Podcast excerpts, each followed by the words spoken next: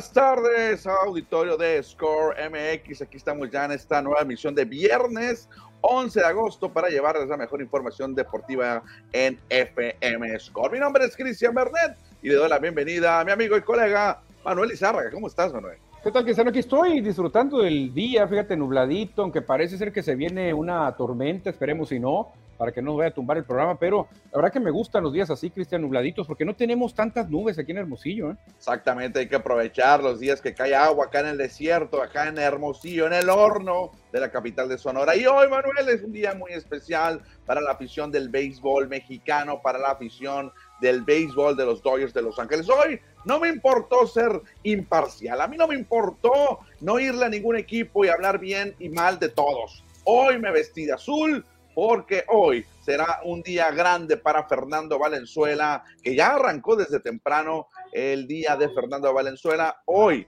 en el Dyer Stadium se va a retirar el número 34.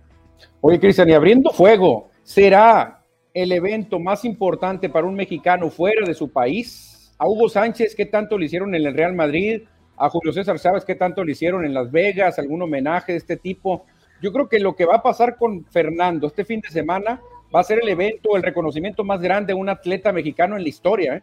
Sí, por supuesto, hoy por la tarde hay que estar muy pendientes. Ahorita más adelante daremos los detalles de lo que se vivirá en Chávez Rabín, en Dodger Stadium, con el inicio del fin de semana de Fernando Valenzuela, la Fernando Manía, que ya arrancó desde hoy temprano cuando en Los Ángeles nombraron el día de Fernando Valenzuela. Así como Kobe Bryant tiene su día, Fernando también lo tiene.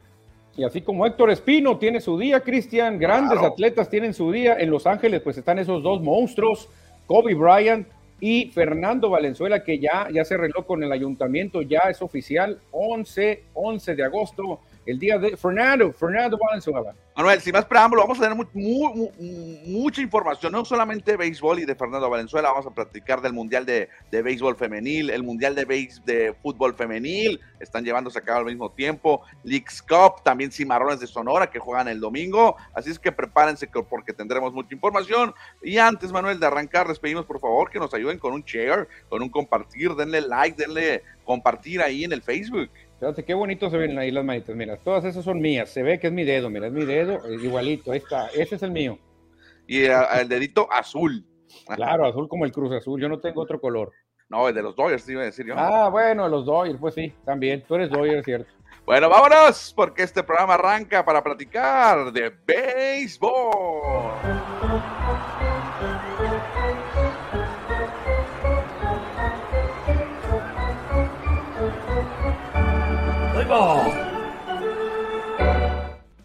El número 34 de Fernando Valenzuela se va a retirar hoy por la tarde. A las 6.20 de la tarde iniciará la ceremonia de el retiro del número de Fernando Valenzuela. Para muchos, considerado, considerado el mejor beisbolista mexicano en las grandes ligas. Fíjate, Cristian, que Valenzuela había tenido mala suerte, sobre todo de estar con los Dodgers porque si Valenzuela lo que hizo con los Dodgers lo hubiera hecho con los Phillies, desde hace muchísimos años ya tuviera su número retirado en el estadio, ¿eh? pero muchísimo, muchísimo. Allá en Filadelfia, con unas tres, cuatro temporadas que tengas de regular a bueno, te retiran tu número porque te reconocen. Los Dodgers, no sé qué tanto estaban esperando, tanta presión de la gente que sea, y Fernando, y Fernando, y ahora por fin le hace justicia a la revolución a un hombre que cambió el béisbol, Cristian, la verdad que salvó el béisbol, la comunidad latina como nunca se volcó a ver este deporte y, creo que la verdad que Doyer se había tardado, ¿eh? Sí, sí, este es el máximo honor que puede tener un jugador de algún equipo profesional que le retiren el número. ¿Qué significa que te retiren el número? Es que nunca más otro jugador va a utilizar ese, ese número y en este caso Fernando Valenzuela lo hará. Eso sí, Nadie más usó el número 34 con los Dodgers desde que se fue lo, Fernando. Nadie lo ha utilizado. Eso también era una pista que mucha gente decía, espérate, algo están planeando los Dodgers, pero tardaron mucho, Cristian. ¿Cuánto hace que Fernando se retiró? O sea, Fernando de repente se nos enflaqueció mucho y me entró la preocupación y dije, señores, ¿qué están esperando? Pero por fin los Dodgers, Cristian, van a hacerle justicia a un hombre que no es tan grande como los números de Clayton Kershaw, pero creo que significa más en la historia de los Dodgers, ¿eh? Exactamente. Fíjate que hoy empezó el, desde la mañana, a las diez y media de la mañana, allá en el Cabildo, en el Cabildo, en el City Hall de Los Ángeles, se llevó a cabo la ceremonia donde el Consejo del Municipio hace oficial el día de Fernando Valenzuela en Los Ángeles. Ahí vemos cómo esta muchacha, creo que es una de las consejeras de la ciudad, algo así como los eh, regidores acá en México, le hace entrega de este reconocimiento, de este eh, papel oficial que lo hace como Fernando Valenzuela Day.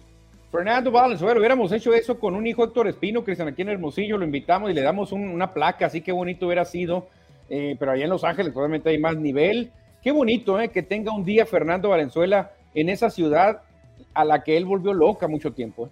Y donde sigue viviendo, obviamente, y trabajando para la organización de los Dodgers de Los Ángeles. Pero va a ser una, un fin de semana largo para festejar la Fernando Manía. Hoy arrancó con este nombramiento del día de Fernando Valenzuela y hoy por la tarde continúa, Manuela. Ahí está el logotipo que hicieron los Dodgers de la Fernando Manía Weekend y todo lo que tendremos hoy, que será el retiro del número 34, la ceremonia de ese jersey a las 7:10 de la tarde, dice por ahí oficialmente. Sí, exactamente. Pues es un momento, Cristian, que mucha gente quisiéramos estar por allá, porque todo el fin de semana va a ser especial, Cristian. No nomás va a ser el número 34. La directiva de Doyers preparó un bobblehead maravilloso del gran zurdo de Chihuahua. La directiva de Doyers preparó una réplica del anillo que ganaron en 1981, el que ganó Fernando, Mike Socha, Pedro Guerrero, Ron Sey y compañía. Ese anillo se va a estar entregando el dominguito. O sea, estar en Los Ángeles ahorita, Cristian, es, un agasajo, ¿eh? Hoy debimos haber programado para que Score MX estuviera presente en Tiger Stadium, ya será ah. en otra ocasión. Pero ¿quién es Fernando Valenzuela, Manuel? Ya ahí vemos dos fotografías, la de la izquierda fue en el fan, fan fest de los Dodgers antes del inicio de la temporada, donde el dueño de Los Ángeles le prometió a Fernando que se retiraría su número. Y acá del otro lado vemos lo que hizo Fernando a lo largo de su carrera, seis veces jugador de, de estrella y obviamente lo más destacado es que tiene el récord, porque nadie lo ha roto, de ser el único jugador en ser nombrado novato del año y ganador del Cy Young en las grandes ligas. Y ojo, ojo, Cristian, siendo mexicano, ¿eh? siendo ah. mexicano, porque ahí te peleas con muchas cosas, que no vamos a hablar de eso, pero la verdad que Fernando, por eso paralizó el mundo del béisbol estadio donde iba Fernando, estadio que se llenaba, Cristian, porque la gente quería ver al fenómeno, a un pelotero que no cumplía con el físico característico de grandes ligas, hay que decirlo, Mike Socha lo dijo también, dijo, es un pésimo físico en un gran jugador, dijo, la verdad que es un gran jugador con un pésimo físico, sí es cierto, era regordetito, pero realmente Cristian tenía un, una, una calidad, un talento impresionante. Bueno, Manuel, pues ahí está lo que se vivirá de Fernando Valenzuela, contento. Fernando, ahí vemos una fotografía también de archivo. Esta fue en el Fan Fest allá por marzo, donde Fernando Valenzuela le prometieron que le retirarían el número. Y ahí está, mira Manuel, hay una fotografía que ya nos pasaron, porque ahí está el momento, bueno, el lugar donde será colocado el número 34 ¿Eh? No, no, qué chulada, qué chulada, Cristian. La verdad que muy merecido para Fernando Valenzuela. Desde hace rato la gente lo pedía, lo pedíamos. Incluso mucha gente no se queda ahí. Quieren el Salón de la Fama para Fernando Valenzuela. Claro, claro, que sería el siguiente paso para que la carrera de Fernando Valenzuela llegara, a, bueno, ya, ya llegó a su fin, pero sería el honor máximo que tenga Fernando Valenzuela. Fíjate que antes de continuar con el programa, Manuel, quiero aquí nada más presumirles, lo quité de la pared, porque aquí en mi, en mi, en mi, cueva tengo esta tarjeta de Fernando Valenzuela autografiada, obviamente bien protegida, en la temporada 1991, cuando tiró el juego sin hit, es de ese año, ahí la tenemos guardadita.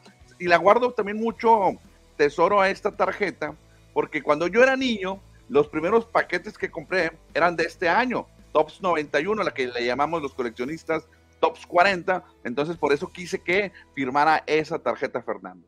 No, no, la verdad que privilegio, Cristian, porque eh, ¿quién no conoce a Fernando Valenzuela? Me acuerdo que Tony de Valdés decía, para darnos una idea de la importancia de un deportista, con solo mencionar su nombre, sin el apellido, ya sabes quién es. O sea, para decir, ¿conoces a Cristian? ¿Qué Cristian? ¿Castro el cantante? No, Cristian Bernet, ok. Pero si tú dices, vamos a hablar de Fernando. Ya sabes, ah, el toro, dices tú. Fernando Valenzuela. Ok, vamos a hablar de Hugo. Hugo Sánchez. Vamos a hablar de Julio César, el gran campeón mexicano. Pero Fernando tiene eso, dijo Tony de Valdés, que lo dijo muy bien. Fernando no necesita ni su apellido. Tú nomás dices, vamos a hablar de Fernando. Todo el mundo sabe quién es Fernando. Perfecto, pues ahí está Manuel. Habrá que esperarlo ahorita por la tarde para disfrutar la ceremonia del retiro del número y solamente comentar que ahora acá en Sonora todavía queda pendiente la fecha de cuando se va a realizar el otro homenaje que le va a ofrecer los sonorenses a Fernando cuando se nombre oficialmente el Estadio Sonora a Fernando Valenzuela. Ya ah, tendremos que esperar cuándo se va a realizar este evento. Yo creo que también Fernando esperando que primero fueran los Dodgers en Los Ángeles y luego ya venir a Sonora. Oye, dicen por trayectoria, voy a entrar en polémica aquí, hombre, ay, ay, ay, qué bárbaro, a lo mejor me critican. Por trayectoria, ¿no le alcanzará a Fernando a tener su número retirado en algunos estadios de la Liga Mexicana del Pacífico? Pues yo no, no, sé si, bueno, en Naranjero sí está retirado, ¿no? ¿O no? No, creo que no, ¿no? Ah, no, no, no, no sé, fíjate, tengo, no tengo, no, no, no, no, sí es cierto, no está. No, no está retirado Fernando Valenzuela. Con Bueno, ahí te la pongo. ¿Qué tanta diferencia de Vini Castilla a Fernando Valenzuela? Ah, Vini jugó muchos años, fue la diferencia. Fueron muchos años, fueron 10, 11 temporadas de Vini con Naranjeros. ¿Cuántos turnos? Realmente venía a diciembre, a los playoffs. Fernando, a pesar de ser un superestrella, vino eh, a jugar con Naranjeros. Él estuvo representando a México en Serie del Caribe, Cristian, cuando no era tan, tan fácil que un caballón viniera a jugar Serie del Caribe. Ahora ya ni vienen los grandes caballos. Fernando vino aquí a Hermosillo a representar a México. Fernando lanzó con los Mayos de Navojoa. Fernando Águilas de Mexicali. Águilas de Mexicali. Entonces, no sé, a lo mejor hasta por marketing, ¿qué les cuesta? Decir, señores, ¿saben qué? No nomás en Los Ángeles hace aire, aquí lo vamos a reconocer porque es nuestro. Fernando se puso nuestros colores naranjas, nuestros colores de Águilas de Mexicali, nuestros colores de Desconozco si en Navojoa está retirado también el número, deberían de tenerlo. fíjate, no importa que no haya jugado tanto tiempo, no importa. Fíjate que ya diste tú la clave por mercadotecnia nada más y aprovecharse y subirse al tren, como se dice, o al trending, como también ahora la nueva palabra que se utiliza. Pues ah, aprovechen naranjeros, mayos y águilas y retiren el número, ¿no? Pues qué más da. Claro, claro, no, no sé, se me haría muy raro que los mayos no lo hayan retirado. E, o sea, él nació muy cerquita de ahí de Navojoa, él, él empezó a tener sus grandes momentos por allá se me haría rarísimo, no sé, ahorita vamos a hablar con gente de Navajoa porque no, no recuerdo si está retirado su número, pero si no está retirado, Cristian, pues qué esperan, ¿no? La verdad, deberían de retirarlo el número de Fernando Valenzuela. A ver si hay alguien de, de, aficionado a los Mayos que tenga el dato que nosotros aquí eh, por el momento no traemos, pero bueno, Fernando Valenzuela, Manuel, a ver, aquí te voy a checar, jugó ¿Para quién jugó Fernando Valenzuela? Anguamea debutó con los Mayos de Navajo en el 78-79, solamente una aparición y luego jugó para los Naranjeros entre el 97, 98 fue su primera campaña y Águilas de Mexicali solamente con esos tres equipos lanzó aquí. Tres equipos que lo deben de recordar muy bien a Fernando. Yo lo recuerdo, a mí me tocó verlo pichar, Cristian, a Fernando Valenzuela, que hacía una dupla tremenda con Ángel Moreno, veneroso y ahí estaba yo emocionado viendo al gran Fernando, vistiendo la casaca de Naranjeros. Por eso te digo, no le van a dar los números, obviamente no ah. le van a dar los números. Tiene mejores números, es más, si me apuras un Narciso Elvira, claro. obviamente, pero por lo que significa Fernando Valenzuela, creo que pudiese, pudiese alcanzar, pudiese alcanzar para darle un homenaje a este tipo. ¿eh? Fíjate que estoy checando aquí los numeritos de Fernando en su, en su carrera en la Liga Mexicana. Eh, en la temporada que ya llegó aquí como campeón, Zion y novato del año, tuvo participación con los Mayos, ¿eh? Seis encuentros lanzó, seis encuentros estuvo lanzando para los, eh, para los Mayos. Ganó tres, ganó seis, sí, muy bien. Fíjate, y decíamos que el pitcher más importante que había lanzado con los Mayos era Mike Hampton. hay que tachar eso, hay que poner Fernando Valenzuela y Cristian, ¿tú recuerdas un homenaje así a Hugo Sánchez en el Real Madrid? Sí ha habido, ¿eh? sí ha habido reconocimientos, pero creo, que esto no se compara a lo que va a tener Fernando viernes, sábado y domingo. La Fernandomanía le va a pegar a la Hugomanía y a la Chávezmanía, ¿eh?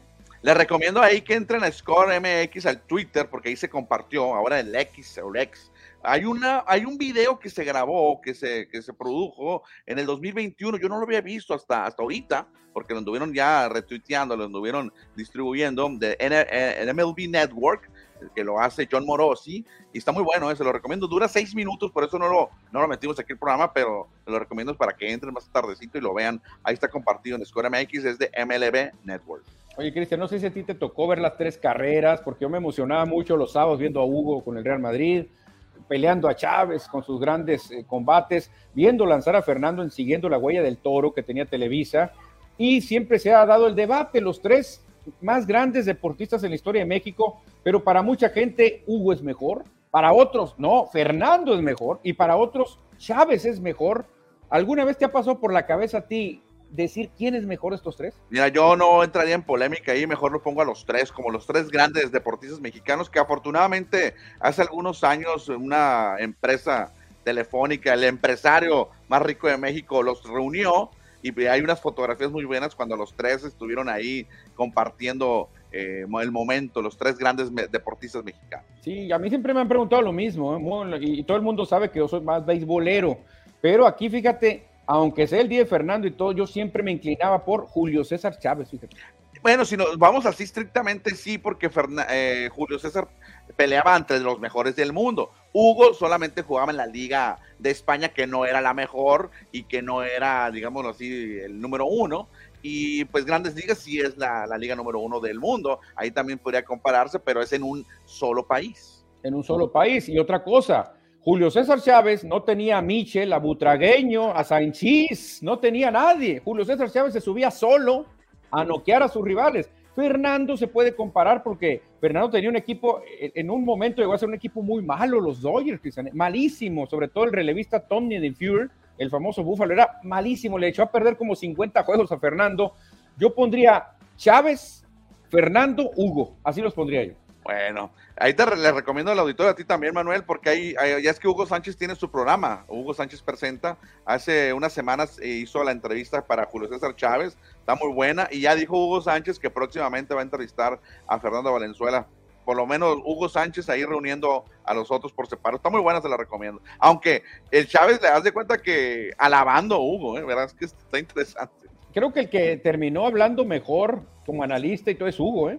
Ah, no, claro. Aunque, aunque Fernando narra los juegos de los Dodgers, pero Hugo, Hugo sí es mejor comentarista. los tres tienen chamba, ¿no? Los tres, tienen, chamba. Obviamente Chávez un poquito más payasada, el estilo de Chávez es un estilo. Fernando, ahí va en lo analítico, todavía le falta a Fernando. Y Hugo, la verdad, ya está en un nivel muy alto. Hugo tiene eh, pues, eh, eh, participaciones con José Ramón en, en, el programa en ESPN. O sea, Hugo sí, como que fue el que mejor se sabe expresar de los tres. Voy a leer algunos mensajes referentes a Fernando Valenzuela para pasar a los siguientes temas. Dice Edward Solar, va a ser un fin de semana increíble en Los Ángeles, jersey y anillo de la Serie Mundial. Van a regalarnos de nos dice Edward Solar.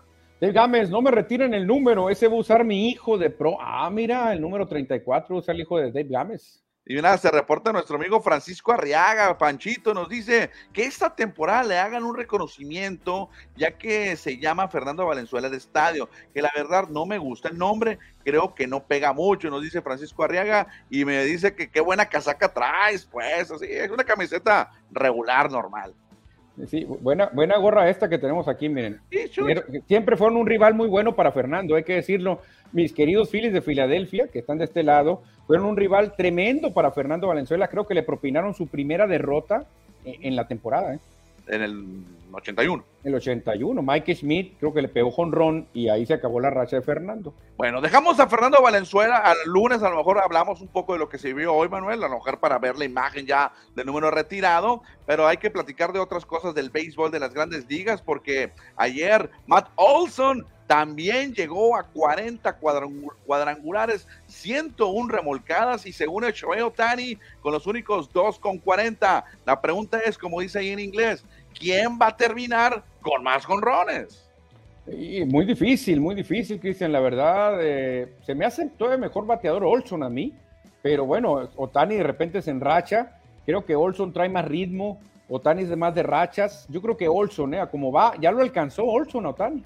Exactamente, ayer con el jonrón 40. También hay que destacar, Manuel, a Dusty Baker, que se colocó en la séptima posición de más victorias como manager 2159, superando ahí a Bucky, a Bucky Martin y va en casa de Sparky Anderson. Creo que sí lo va a alcanzar.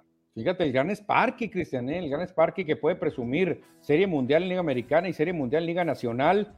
Qué bueno que se hizo justicia con Dusty. Me dolió porque fue contra mis Phillies, pero qué bueno que ganó una Serie Mundial. Era muy injusto que Dusty Baker no tuviera Serie Mundial ganada. Ahora, Dusty Baker como pelotero no le alcanzó para llegar a Cooperstown, pero lo que ha hecho como manager, muy probablemente sí tenga oportunidad de llegar al Salón de la Fama. No, y aparte, se va a postular como manager, pero muchos lo van a recordar como jugador. Eso le va a ayudar, ¿eh? le va a ayudar a que le den más votos.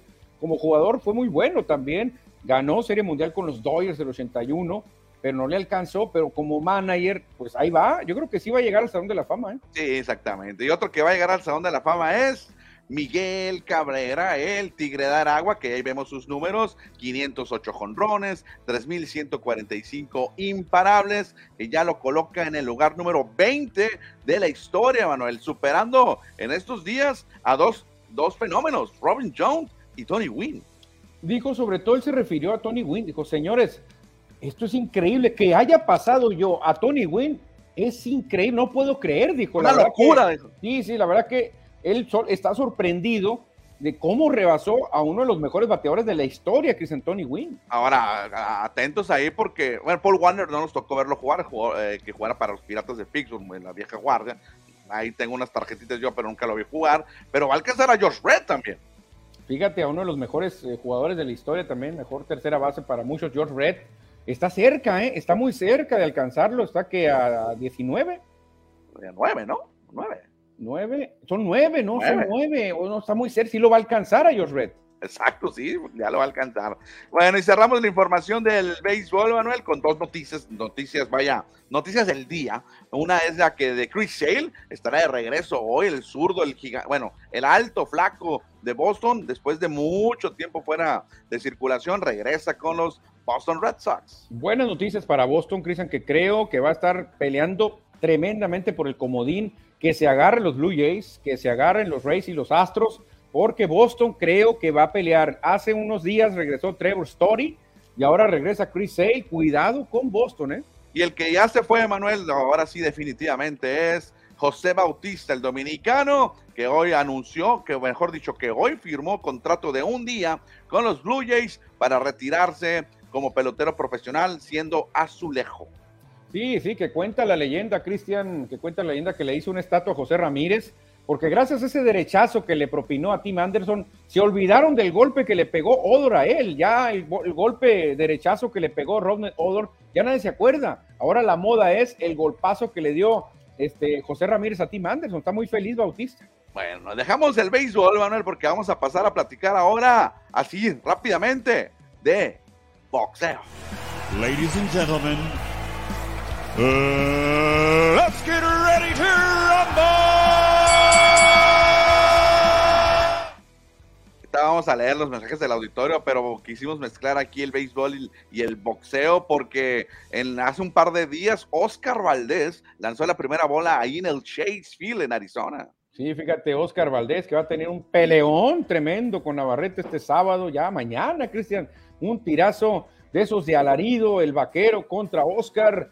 Y fíjate qué clase de leyendas están a los lados de ellos. A un lado de, del Navarrete, el terrible, y un lado de Valdés, Barreta, el famoso Barrera. La verdad que qué tiro nos espera. Y de dos mexicanos, Cristian, no andan como otros que no quieren pelear con mexicanos. Ambos llegan con solamente una derrota, ¿eh? tanto Navarrete, que hace más de 10 años que no pierde, contra Oscar Valdés, que en un momento fue campeón del mundo. Mañana en Glendale, Arizona, será este combate. Y bien, eh, nos dice esta gráfica al lado de otros mexicanos que hicieron historia con sus enfrentamientos mexicano contra mexicano y ahora muy probablemente tengamos, no sé si, ojalá que sea una trilogía y que nos ofrezcan grandes combates eh, Valdés y Navarrete. Ojalá, Cristian, ojalá y me equivoque, porque no me gustaría que pasara esto, pero creo que podemos ver el mismo chocolate de Valdés contra la Berchelt. Así lo veo yo. Ojalá y me equivoque, ojalá y Navarrete pues no traiga el problema que traía el alacrán, que venía con problemas de COVID, que venía con problemas ahí de, de otras cosas y que no le dio el cuerpo porque realmente eh, yo veo algo muy parecido. Navarrete no, no tiene la técnica que tiene Valdés y yo veo que Valdés, el nogalense, saldría vencedor a lo mejor en el round 10. Bien, pues hoy fue el pesaje, Manuel, no hubo ningún problema, 130 libras, por ahí fueron mínimo lo que pesó el otro boxeador, o sea, están listos para subir mañana al cuadrilátero. Entonces, tu pronóstico ya está dado. Oscar Valdés en 10 asaltos. Lo va a detener el referee en 10 asaltos a Oscar Valdés, que ya no le dé más castigo a Navarrete. Es lo que veo. Ojalá en los 10 rounds se den un tirazo para que tengamos una revancha, Cristian, porque peleas entre mexicanos son garantía de espectáculos. Bueno, para uno no hay, ¿no? Para uno no, yo contra mexicanos no peleo, tráiganme ingleses, tráiganme ingleses, ahí sí. Bultos, bultos, perdón. Sí, claro, claro, pero estas son las verdaderas peleas, que en las que hacen que a uno le guste el boxeo. Perfecto, pues mañana, mañana nos preparamos para este combate y el lunes lo estaremos platicando con ustedes. Ahora sí, Manuel, vamos a leer bastantes mensajes que han caído del auditorio. ¿Te, me ayudas, por favor? Daniel Marín, hola, Score. Estoy listo para escuchar las nuevas noticias. Saludos a Mini Round. José Luis Munguía nos dice saludos, amigos. Llegando a Score MX, la casa de los deportes. ¿Qué más agrega? Dice que, que, compartamos y distribuyamos, que no cueste, es gratis, hagamos crecer esta nación deportiva. Eduardo Solar nos dice, hola, buenas tardes, listos para la mejor información. Saludos, gracias Edward por acá. ¿Qué otro mensaje nos llega por acá? Aquí está otro, Manuel. Francisco Arriaga, tú sí sabes, Dodgers, Cruz Azul y Vaqueros. Oh, ¿cómo que Vaqueros? ¿Cómo que Vaqueros? No, hombre, le va a dar un ataque a Cristian. Vaqueros de Dallas, imagínate. Yo, le voy a los Rams ahí, no coincidimos. Y antes le iba el Cruz Azul, Francisco. Antes, ya me retiré de la Liga MX hasta que regrese el ascenso y el descenso. Te va a decir Cruz Azul, es que entonces, Cristian, no era amor lo que tenías. No era amor, no me quisiste nunca, entonces te va a decir Cruz Azul. Yo no puedo olvidar al Cruz Azul, ¿eh? pase lo que pase. Aunque roben, aunque hay escándalos, aunque se queme la cooperativa, yo sigo amando al Cruz Azul. Dice Blue League, saludos desde Wisconsin, compartido y una porra para el América, nos dice. ¿Cuál es la porra? De... Ti, ti, ti, Esa es la porra para el América.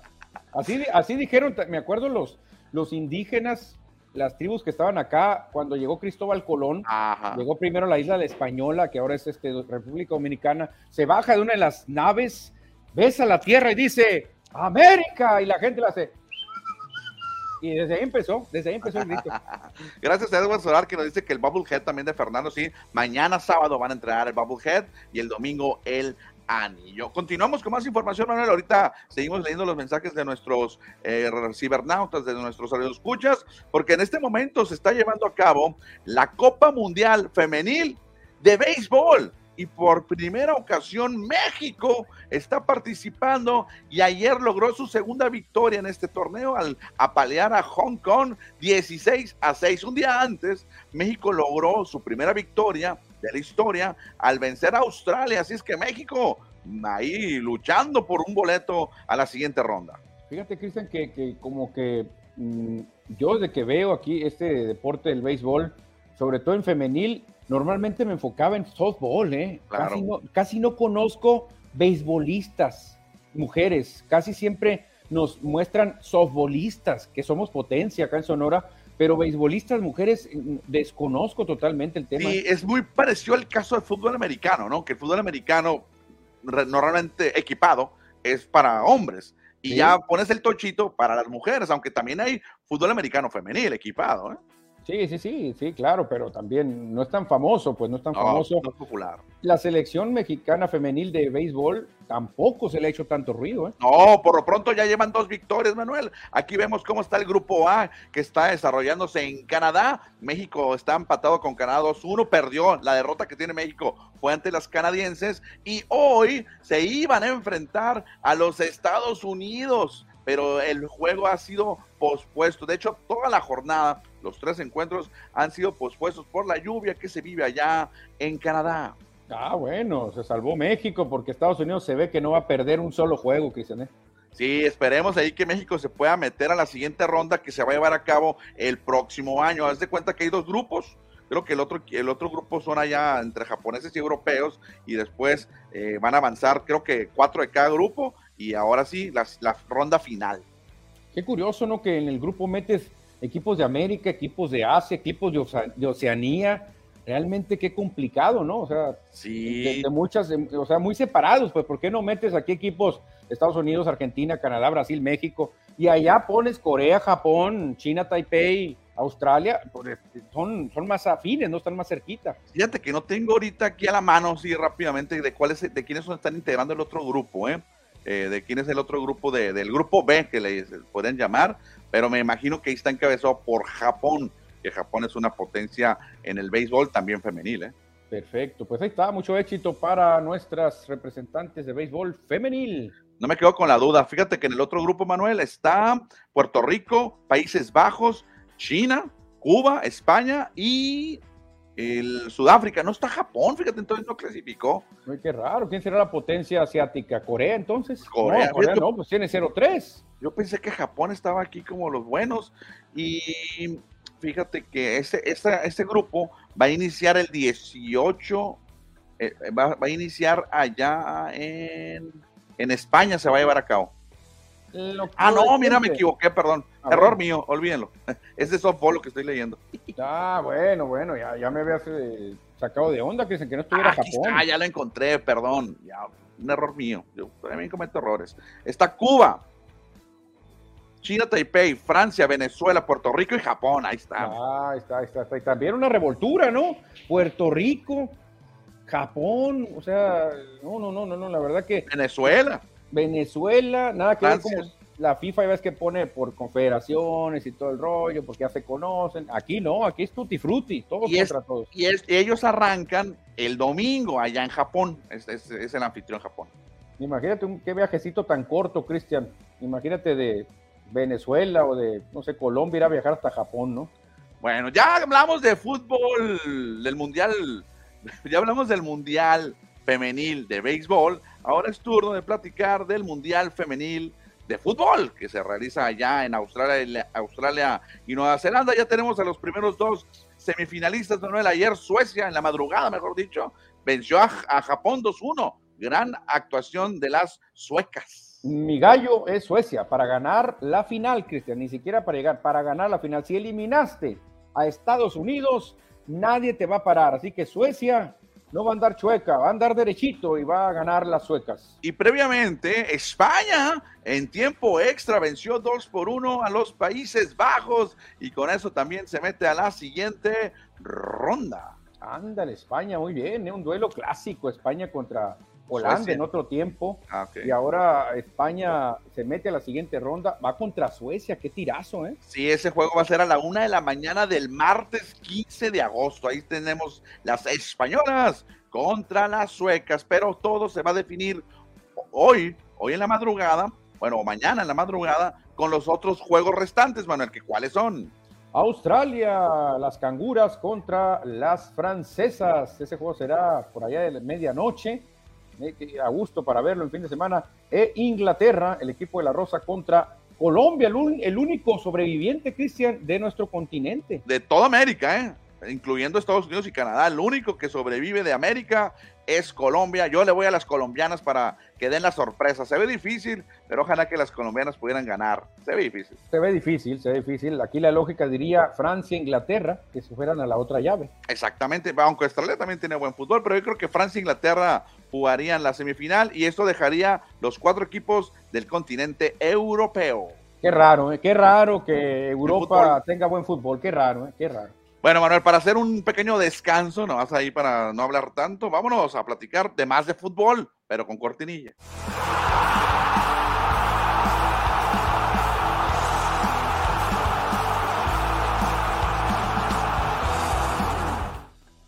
También tenemos fútbol en el desierto. El domingo, el domingo llega el Atlante, el Atlante y los rudos. Exactamente, Cristian, qué clase. Yo creo que es el duelo más atractivo del torneo para Cimarrones, ¿eh?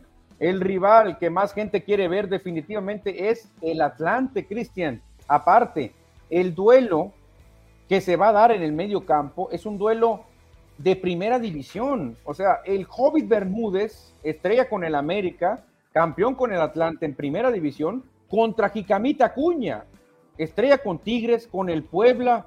Realmente se van a pegar un tiro esos dos chaparrones, Cristian aunque Jicamita se nos va a enojar porque él no es tan chaparrito, el Hobbit apenas mide unos 59, Jicamita creo que unos 60 y tantos, pero se van a enfrentar los dos jugadores de más edad, a lo mejor en la liga, Cristian.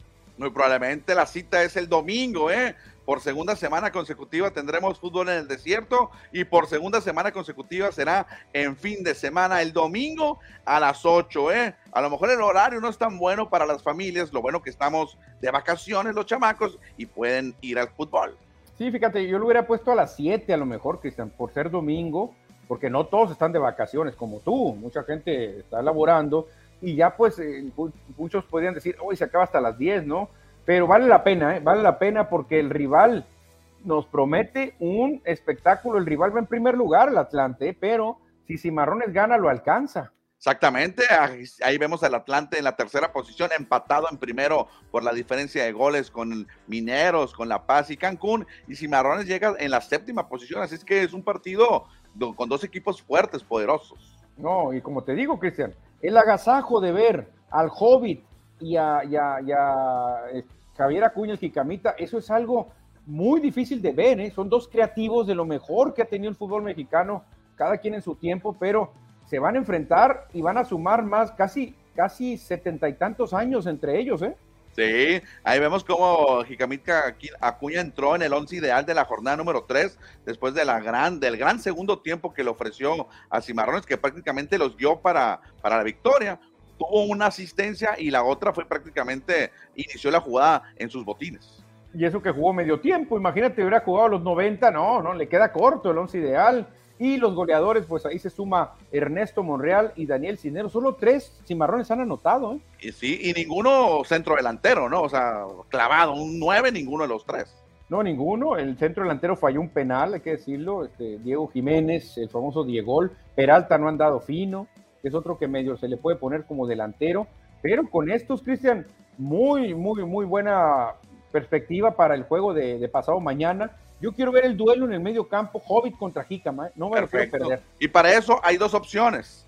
Una es obviamente ir al estadio Héroe en Acosar y presenciar el juego en el estadio y la otra es ir al estadio, llevarte un radio y escuchar la invasora 101.9 porque ahí estará Manuel Izarra y su servidor gritando y narrando los el juego. Exactamente, y llamándole a Jicamita, como le gusta a él, que le llamen Jicamita, no diciéndole el Messi que no le gusta, y llamándole Gavino o San Gavino al arquero y no decirle el Chubaca. Deja tú, la única transmisión desde el estadio, porque las demás son en estudio. No, muy lejos, muy lejos las otras transmisiones y van como diferidas ahí también unos segunditos. Perfecto, Manuel, más de fútbol, ahí está la cita del domingo en el Héroe en Acostari, pero hay que platicar más de fútbol porque ayer por la noche, ya que nos andamos durmiendo, porque nos dormimos temprano, como a las 8 de la noche dan a conocer la noticia de que afortunadamente seguirá Jaime Lozano como técnico de la selección.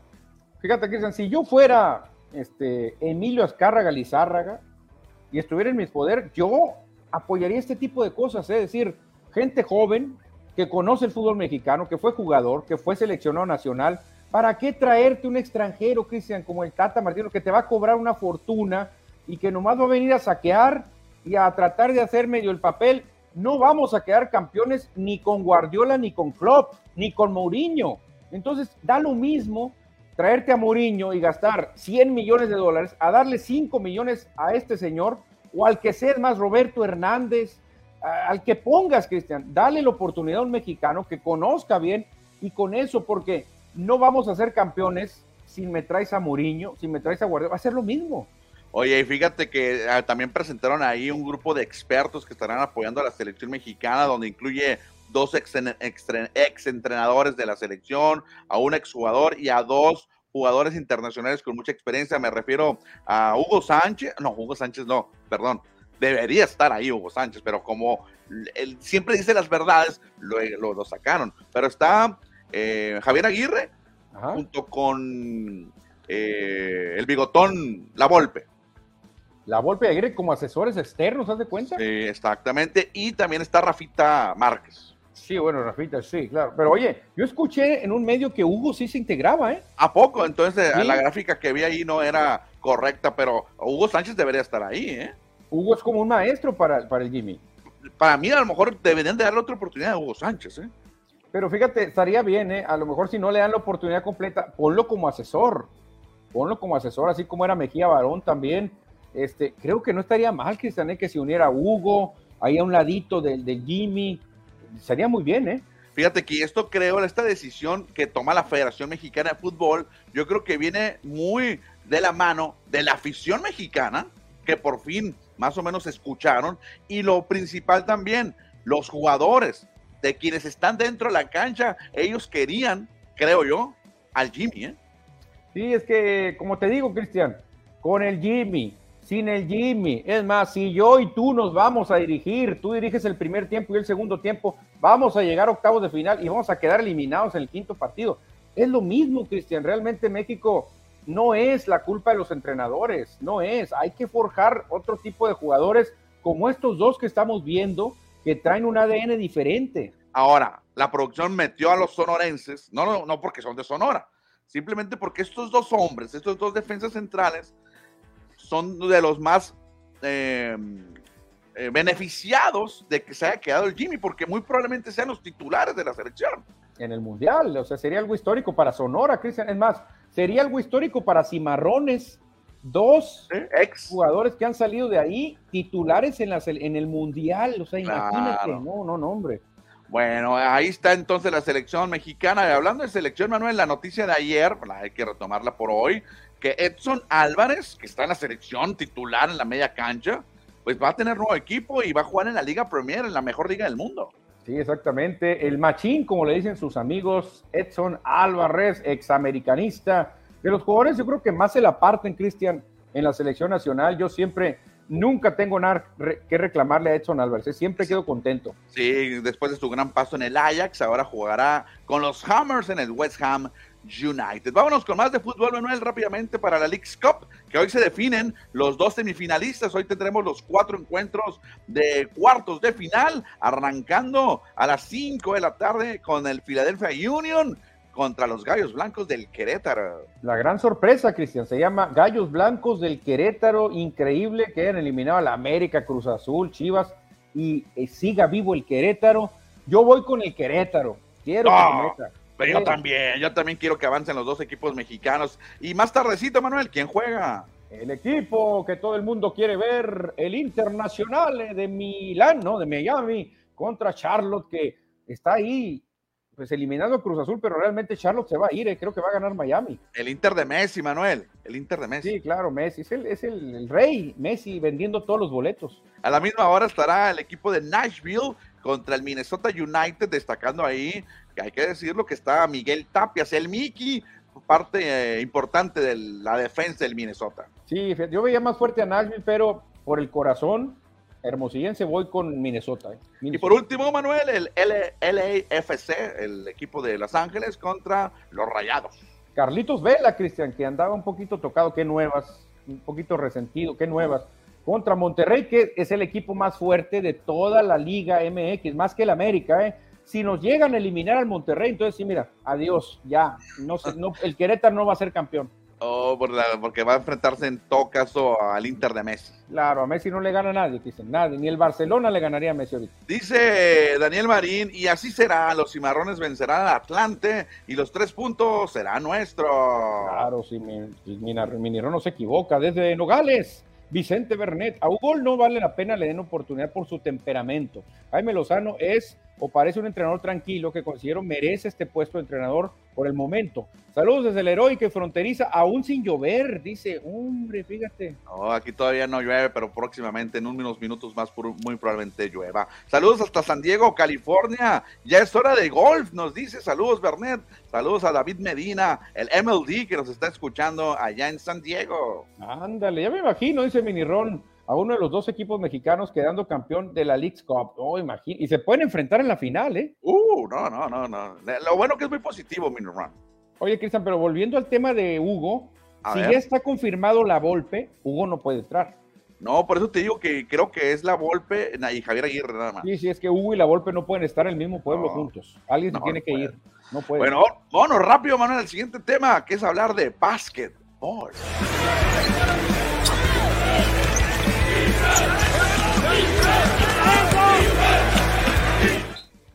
Ya viene, ya viene el Mundial de Básquetbol de la FIBA allá en Filipinas, Japón e Indonesia, pero lamentablemente no tendremos al Freak Greek, no tendremos a Yanis Atentocompo después de que se operó la rodilla, se está recuperando y decide no ir al Mundial. Algo normal, ¿no? Ya lo tenía previsto, ya, ya sabía cuándo le iban a operar la rodilla, ya esto y el otro, simplemente lo hacen oficial. Vuelvo a lo mismo, Cristian. ¿Te gustaría un Mundial sin Messi, sin CR7? ¿Te gustaría un Mundial sin esos grandes jugadores? Claro que no, a nadie le gustaría. Yo quiero ver a los mejores basquetbolistas del planeta. Quiero ver a Yanis, obviamente, quiero ver a Rudy Gobert, quiero ver a Joel Embiid, quiero ver a todos los mejores jugadores y no van a estar los mejores jugadores. Y fíjate, ya viéndolo así fríamente, el único deporte donde no están los mejores es el básquetbol. Porque en el fútbol, obviamente, sí están. En el béisbol, lo acabamos de ver, sí estaban casi los mejores, ¿no? Uno que otro. uno que otro, pero sí están los mejores. En el, en el rugby están los mejores. Claro. En el voleibol también. Fútbol americano, pues no hay. Pero lo único, lo único que no existe es el básquetbol, donde no van los mejores. No van, se hacen locos, pues obviamente tienen el torneo de NBA que es muy desgastante, y pues dicen que vayan los novatos o que vayan otros, yo no voy. Entonces, como que eso le quita saborcito, ¿eh? Obviamente el campeón va a ser muy reconocido, pero no, es lo mismo enfrentar a, un equipo de Grecia con Yanis, que te cambia el panorama. Ni Estados Unidos, que es entrenado por Steve Kerr, un gran eh, coach, ya legendario, tiene a jugadores NBA pero no son los mejores jugadores de la NBA. Y precisamente mañana y pasado, o sea, sábado y domingo, ah, creo que en Las Vegas, Nevada, estarán jugándose dos encuentros amistosos. No, en Las Vegas hay una, hay una arena, Cristian, que es una esfera. hombre, es una chulada, me tocó verla ahora que fuimos. Qué cosa tan espectacular, ¿eh? Ahí te emocionas porque te emocionas. Se iban a hacer esos juegos contra Eslovenia y contra España, ¿no? Exactamente, eh, con Lucas Doncic. Lucas sí está con Eslovenia, ¿eh?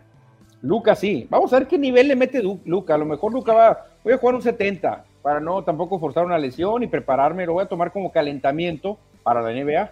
Perfecto. La semana que entra les presentamos los duelos que tendrá México. También va a tener unos amistosos antes de jugar en la Copa del Mundo. Y fíjense que también hay que prepararse para mañana, sabadito, a las 5 de la tarde, porque va a ser la entronización del Salón de la Fama de la clase 2023, donde hay muchos muchos extranjeros, ¿eh?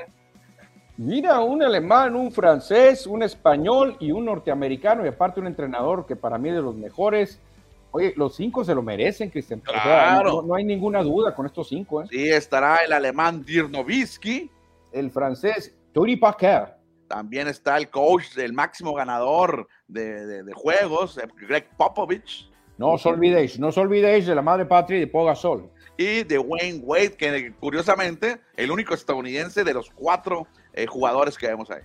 Sí, sí, bueno, Pop, sí, pero él es entrenador, pero la verdad, muy merecido para. Oye, Pop me copió la camisa, ¿eh? estoy viendo. No, es igualita, ¿eh? Me copió la camisa Pop, este, verdad.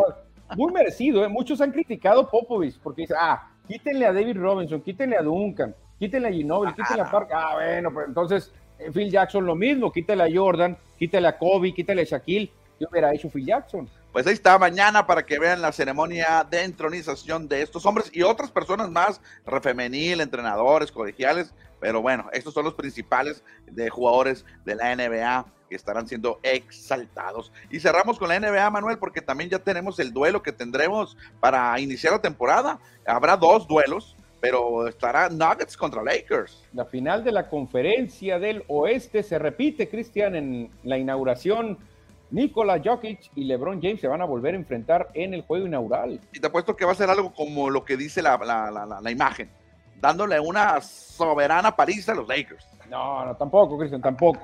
Anthony Davis anda bien. Acuérdate que Anthony Davis le hace, sí, un buen contrato y le hace buena sombra a, a Joker, ¿eh? Bueno, pues ahí está, ya tendremos los juegos. También ya dieron a conocer los juegos de, la, de Navidad. Más adelante platicaremos de ello. Y ya cerramos el programa, Manuel. Llevamos 50 minutos para platicar un poco del deporte local. Ayer estuvimos ahí en las oficinas del Instituto del Deporte de Hermosillo, donde presentaron la eh, convocatoria para buscar a los próximos entronizados al Salón de la Fama del deportista hermosillense. Sí, exactamente. Saludos a Armando Labrada y a todos los del comité. Saludos a Alejandro Flores, Carlos Casillas, que ahí platicamos con él. Hay que nominar, Cristian, hay que nominar a deportistas para pues que sean inmortalizados. Cualquiera lo puede hacer. Hay que llevar nomás bien el currículum, historial, todo, todo bien con fundamentos. Creo que hasta noviembre tenemos para nominar eh, todo tipo de deportistas. Muy atinado lo que está haciendo el Instituto del Deporte. ¿eh? Exactamente, ahí está entonces para conocer la nueva clase y también el nuevo lugar físico que tendrá el Salón de la Fama allá en la unidad Nakameri en el gimnasio Sergio Maldonado Cota. Así es que hay que nominar, hay que nominar a las figuras del deporte hermosillense. Y cerramos, Donel, con deporte también de Sonora, porque hay siete, sí, escuchaste bien, siete sonorenses en la selección sub-19 de handball, de balonmano. Oye, pues casi todo el mundo, casi todo, casi todo el equipo de Sonora está representando a México. Siete jugadores, ahí vemos los nombres. Hay dos Manueles, dos Davides. Está muy bien la cosa, ¿eh? Sí, ayer vencieron, apalearon o doblegaron casi casi a Nueva Zelanda en el, Mundial Sub-19. Ahí vemos a David Morales, el número 3, que es el goleador del equipo, encabezando la ofensiva. Exactamente, pues qué orgullo, Cristian Sonora, potencia, como siempre, en handball demostrándolo con la selección mexicana. Perfecto, Manuel. Pues ya estamos llegando al final del programa. Llega por acá un mensaje de José Luis Munguía, el clásico que nos dice, ah, agradezco a José Luis Munguía y que nos estuvo compartiendo información de básquetbol, gracias, de básquetbol local. Nos dice, juego legal, cantó la gorda, Vámonos, que ya se hambre, yo tengo mucha hambre. Sí, el fin de semana, la lluvia todavía no llega, hay que aprovechar, Cristian, ya hay que descansar y disfrutar el fin de semanita. Perfecto, nos escuchamos el lunes con más información, no se pierdan la ceremonia del retiro del número de Fernando Valenzuela. Me retiro porque aquí me están esperando una niña muy hermosa que se llama Montserrat. Ok, saludos señores, nos vemos. Adiós.